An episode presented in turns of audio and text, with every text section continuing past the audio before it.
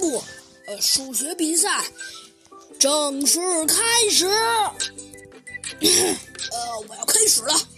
下面我问第一个问题：树上有十只鸟，飞走了七只，还剩几只鸟？啊啊！可是迟迟没有人回答鸭嘴兽老师。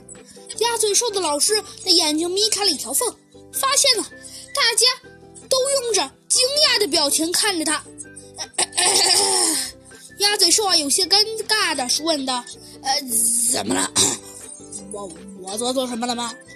呃呃呃呃呃呃呃，呃你你你这也太简单了吧，老师？其中一个同学先问道。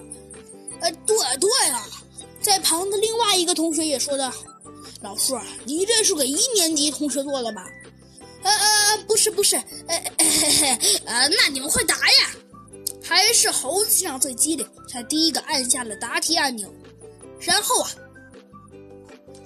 猴子警长第一个抢先答道：“太简单了，呃，应该是三只鸟。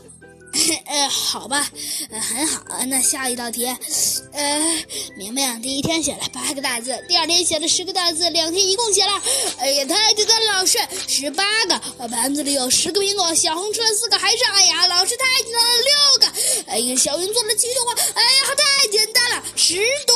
哎呀，就这样。”过了好一会儿，他们呀，总算把所有的数学题都做完了。